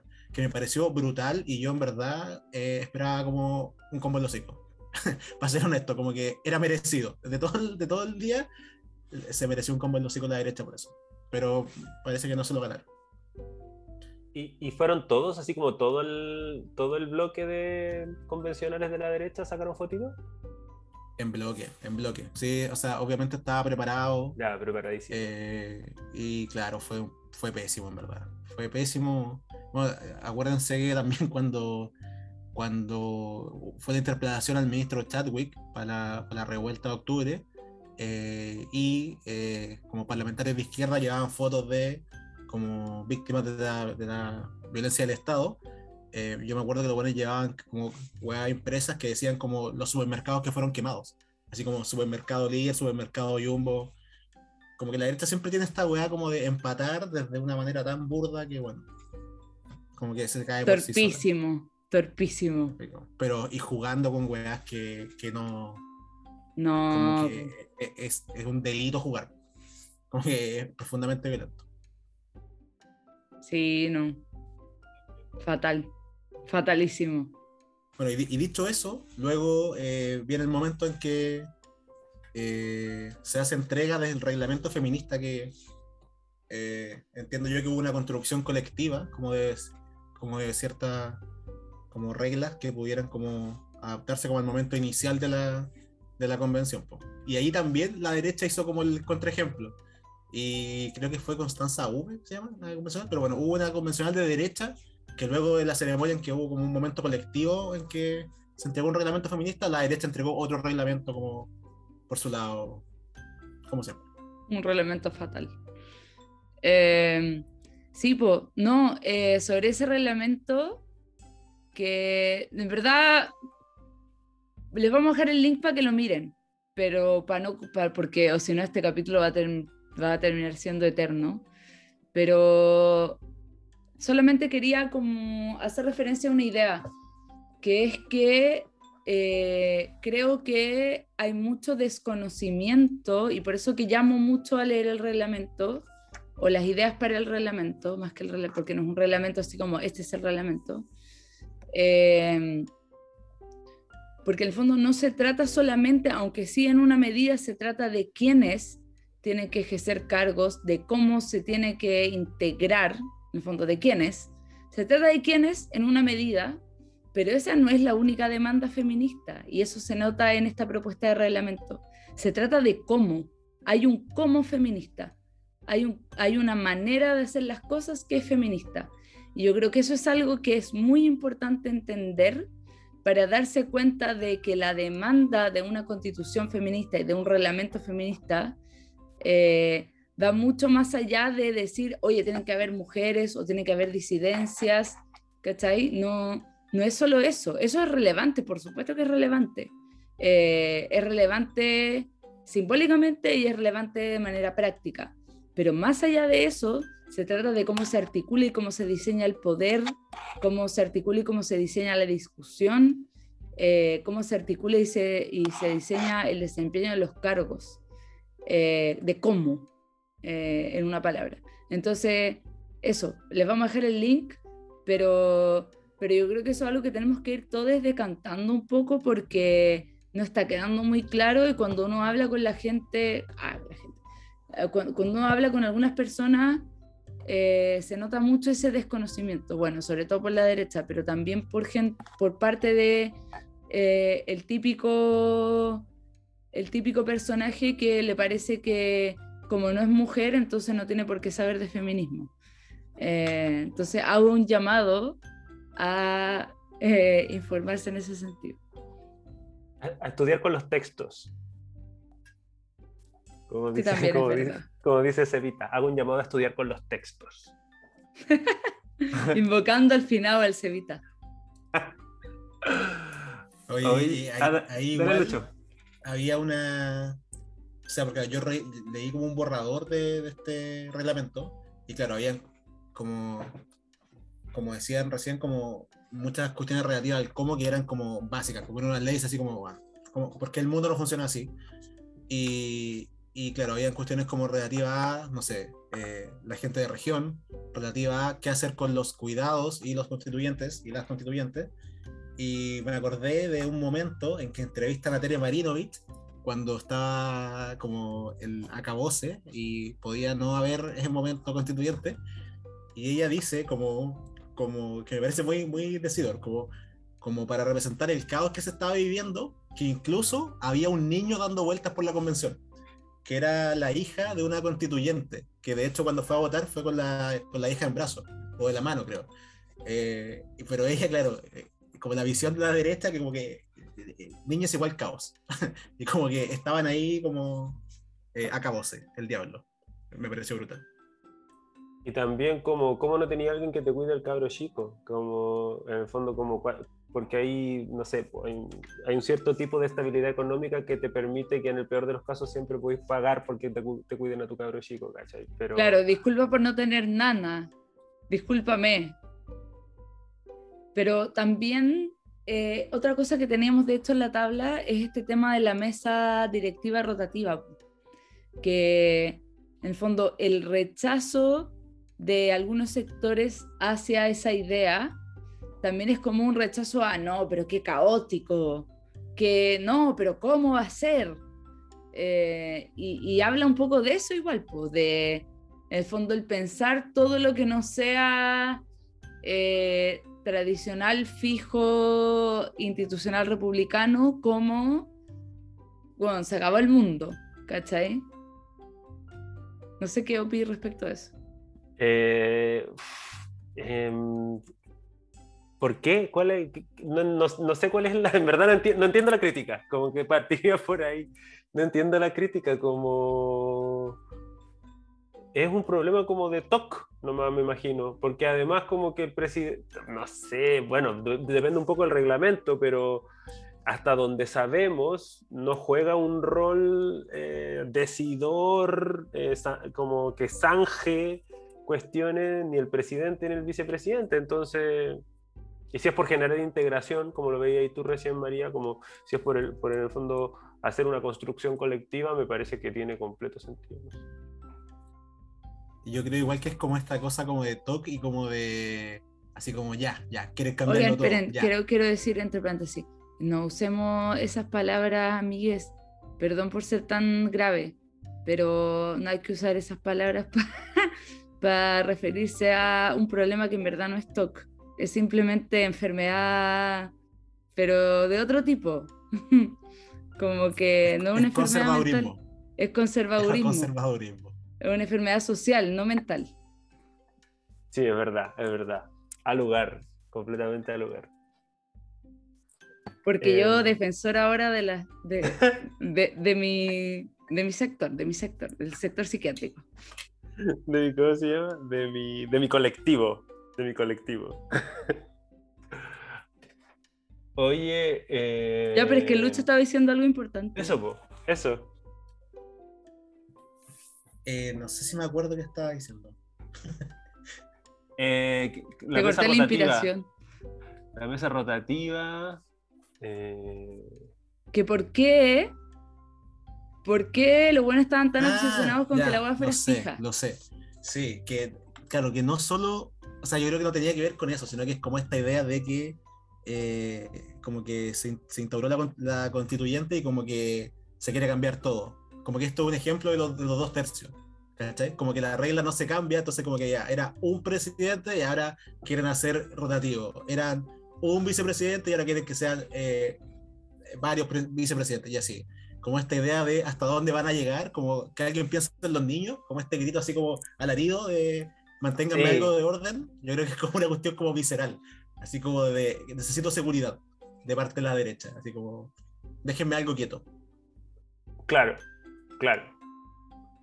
Pero, ¿y, qué creen? ¿Qué creen desde esa perspectiva? ¿Creen que hay que como no moverles un florero por último para que, para que, para que no desesperen? Hasta que a, mí me parece que me parece muy bacán la idea de todo rotativo.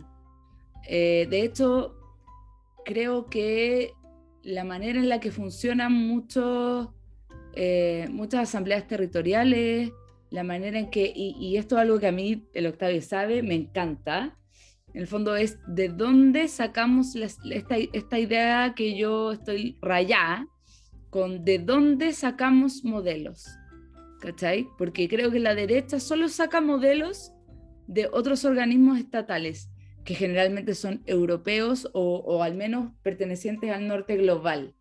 Y por lo tanto, obviamente, está esta idea de que la agua es fija, que tiene una, una, una cuestión, una matriz muy conservadora. Eh, y creo que esta idea de una mesa directiva rotativa, o incluso la idea que se planteó en algún momento de que la sede fuera rotativa, de que fuera itinerante, eh, todas estas cosas, de que las comisiones también de, algún, de alguna manera tengan una integración rotativa, dan cuenta de una manera, una manera de pensarle orgánica que em, resuena mucho con la manera en que se organizan eh, asambleas territoriales, movimientos sociales en general, ¿cachai? Esta idea de que en el fondo nadie es más importante que nadie, que ninguna autoridad es para siempre, que todas las autoridades en el fondo no son autoridades, son simplemente delegades de, la asamblea o de la organización de base en sí, que es quien tiene realmente el poder. Entonces me parece que la rotatividad da cuenta de eso eh, y, es muy poco autoritaria, por tanto. Eh, por lo tanto, me parece una fantasía. Quizás por eso igual, eh, o sea, quizás eso solo hace sentido también cuando, cuando la convención termina siendo conformada por muchas personas que vienen de organizaciones sociales, muchas personas que vienen de organizaciones territoriales, como mucha gente independiente igual, como que en el fondo no tiene como grabado a fuego el chip como de la lógica tradicional de funcionamiento de la política, tradicional y obsoleta de funcionamiento de la política, entonces como que estas cosas son posibles, como que es el lugar en que se vuelven posibles en esta escala, me parece como brutal y fantástico a la vez. Y creo que en el fondo es un mecanismo muy practicable y viable para la deselitización de este tipo de weas, ¿cachai? Como que las elites se generan, bueno, hay obviamente otros factores que contribuyen, pero un factor muy relevante es eh, como la permanencia de las autoridades. En el fondo, remar en contra de esa permanencia de las autoridades genera deselitización. Entonces, ya me parece genial la idea, ¿cachai? Ahí quizás quiero conectar esto con algo como con un todo, con un todo grande, pero que me parece muy real, que es como eh, yo que vi como toda esta ceremonia, digamos, televisivamente, y como ojalá casi con dos canales de tele prendidos, me parece que esto como que, como que es una resurrección, igual como de la política espectáculo, como en el fondo vuelve a situar a, la, eh, a una parte de la política formal en un tema como medianamente transversal y como de discusión pública. Eh, y eso es muy relevante, más cuando eh, se empiezan a incorporar estas maneras de hacer política, porque en el fondo es muy pedagógico para, para el pueblo o para los pueblos, como observar que un proceso político de esta magnitud eh, se dé de esta manera. O sea, que se haya dado paritario, que se haya dado con escaño reservado, que se dé con rotatividad de cargo, eh, es como una pedagogía brutal sobre como un edificio de, política tradicional obsoleta que había sido como la materia que te habían enseñado, digamos, de primero a cuarto medio de esta vida, y ahora llegó como este momento pedagógico brutal, como público, con todas las teles prendidas, en que podemos todos observar una manera distinta de hacerlo. Y me parece fantástico.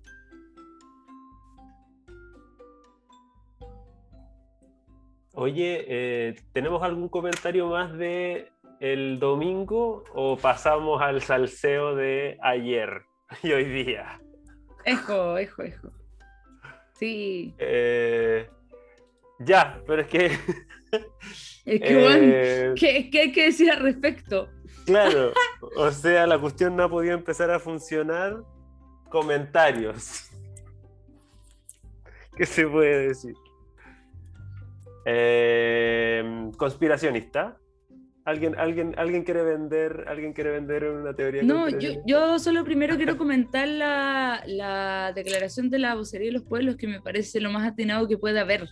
Ah, bueno. Eh, en fondo, esa, esa idea que es obvia, pero que era muy importante que se dijera porque, bueno, eh, en el fondo, en base a la regulación constitucional de este hueveo, eh, los, ¿cuántos son? Se, ¿Nueve meses extendibles a doce? Claro, nueve empiezan, más Nueve más tres empiezan a correr desde la instalación de la convención. Y sin embargo, el día 1 y el día 2 han sido, no han sido. Entonces, lo más importante que hay que dejar en claro es que esto no puede contar como días en que la convención sesionó, no puede contar como parte del plazo. Eso es fundamental, yo creo que ese es el, como el, núcleo de lo que hay que alegar.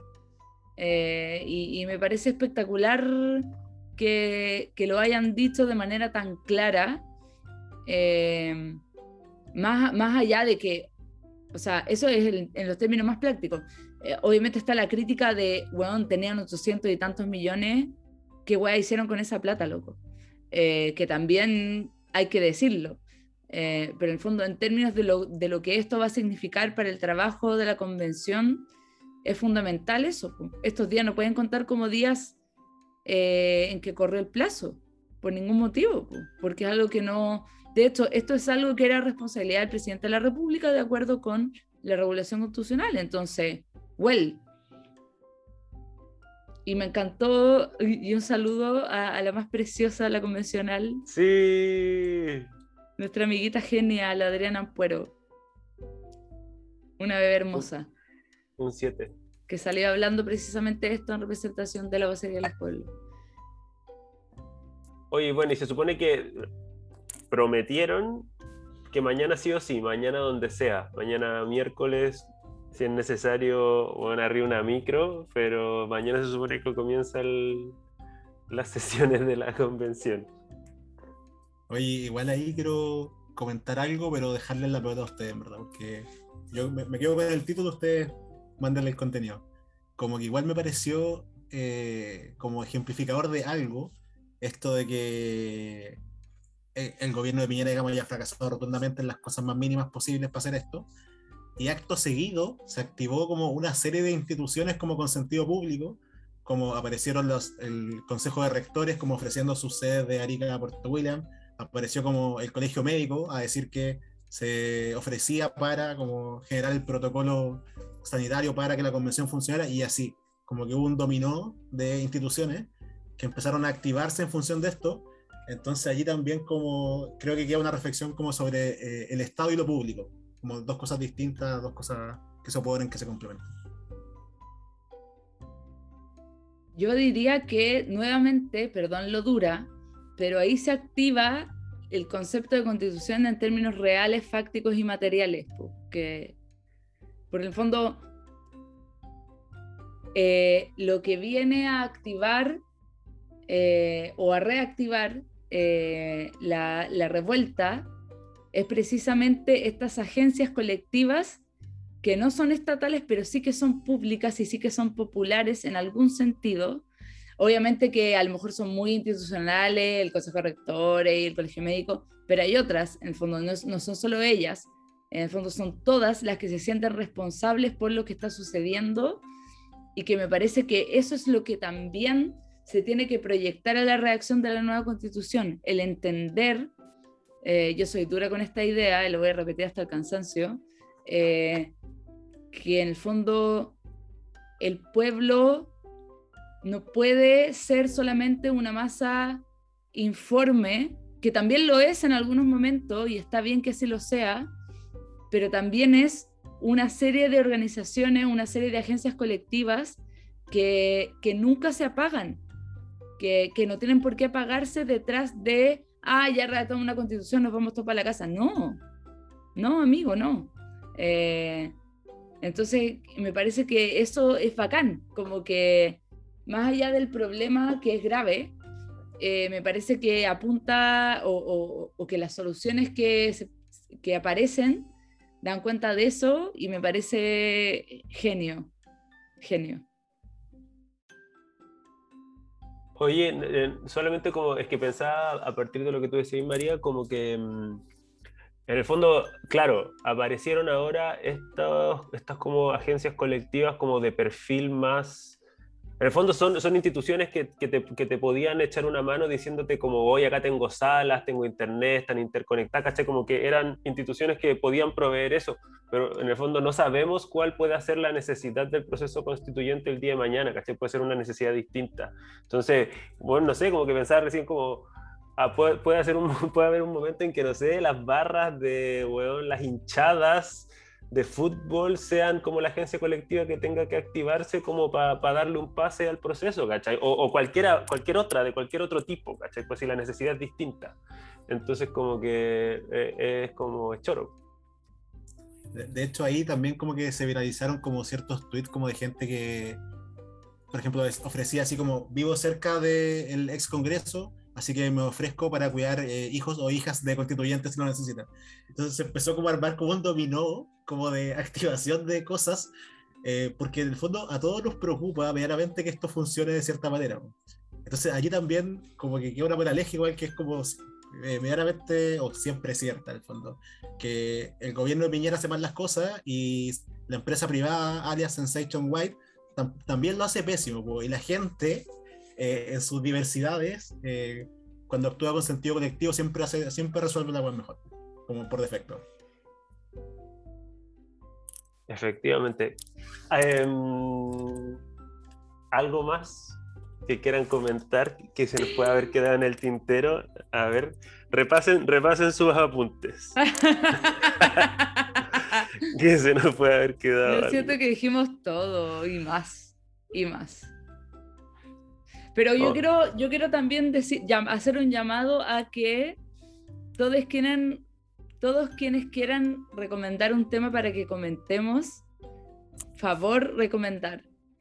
O, y se nos viene, ya tenemos un invitado confirmado para ah, nuestro capítulo único sobre, oye, que hemos estado por fiasco en la UEA, que no lo hemos hecho nunca, pero ya viene porque ya está confirmado el invitado especial para hablar de los presos políticos.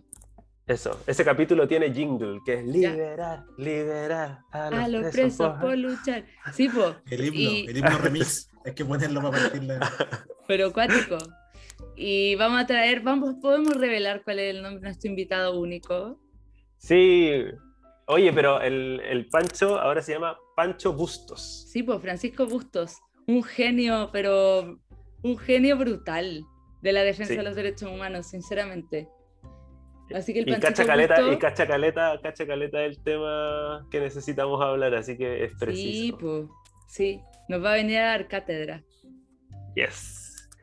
Em, oye, no, y también yo quería decir que eh, cualquier persona que nos escuche y que quiera venir un día aquí a un meet and greet, también igual, como que si alguien nos quiere decir, hola, me quiero meter en un capítulo. Venga, sí, venga, este es un espacio abierto, por favor. Sí, todo aquel que quiera venir a, a copuchar, a cucharear, lo que sea. Lucho hoy día lo pasó excelente. Lucho hoy día lo pasó excelente, así que le pueden preguntar a él lo bien que se pasa. Literalmente pasé de fan a participante, así que todos pueden, pueden cumplir sus sueños. ¡Bravo! ya, pues, pues nos vemos. Nos vemos pronto porque esto está que arde, yo creo. Sí, pues. Sí, ya ahora no nos podemos hacer las locas. Tenemos que tenemos que tener cierta disciplina. Así que eso, amiguites, no sé cuánto nos demoramos en este capítulo, probablemente son tres horas, espero que menos, pero well. Eso sería todo por hoy. Gracias, Lucho, por acompañarnos. Sí, gracias, Luchito. No, gracias por la invitación. Lo pasé muy bien.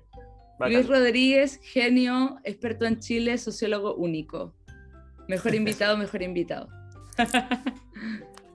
Nos vemos, amigues. Adiós. Chao. Adiós.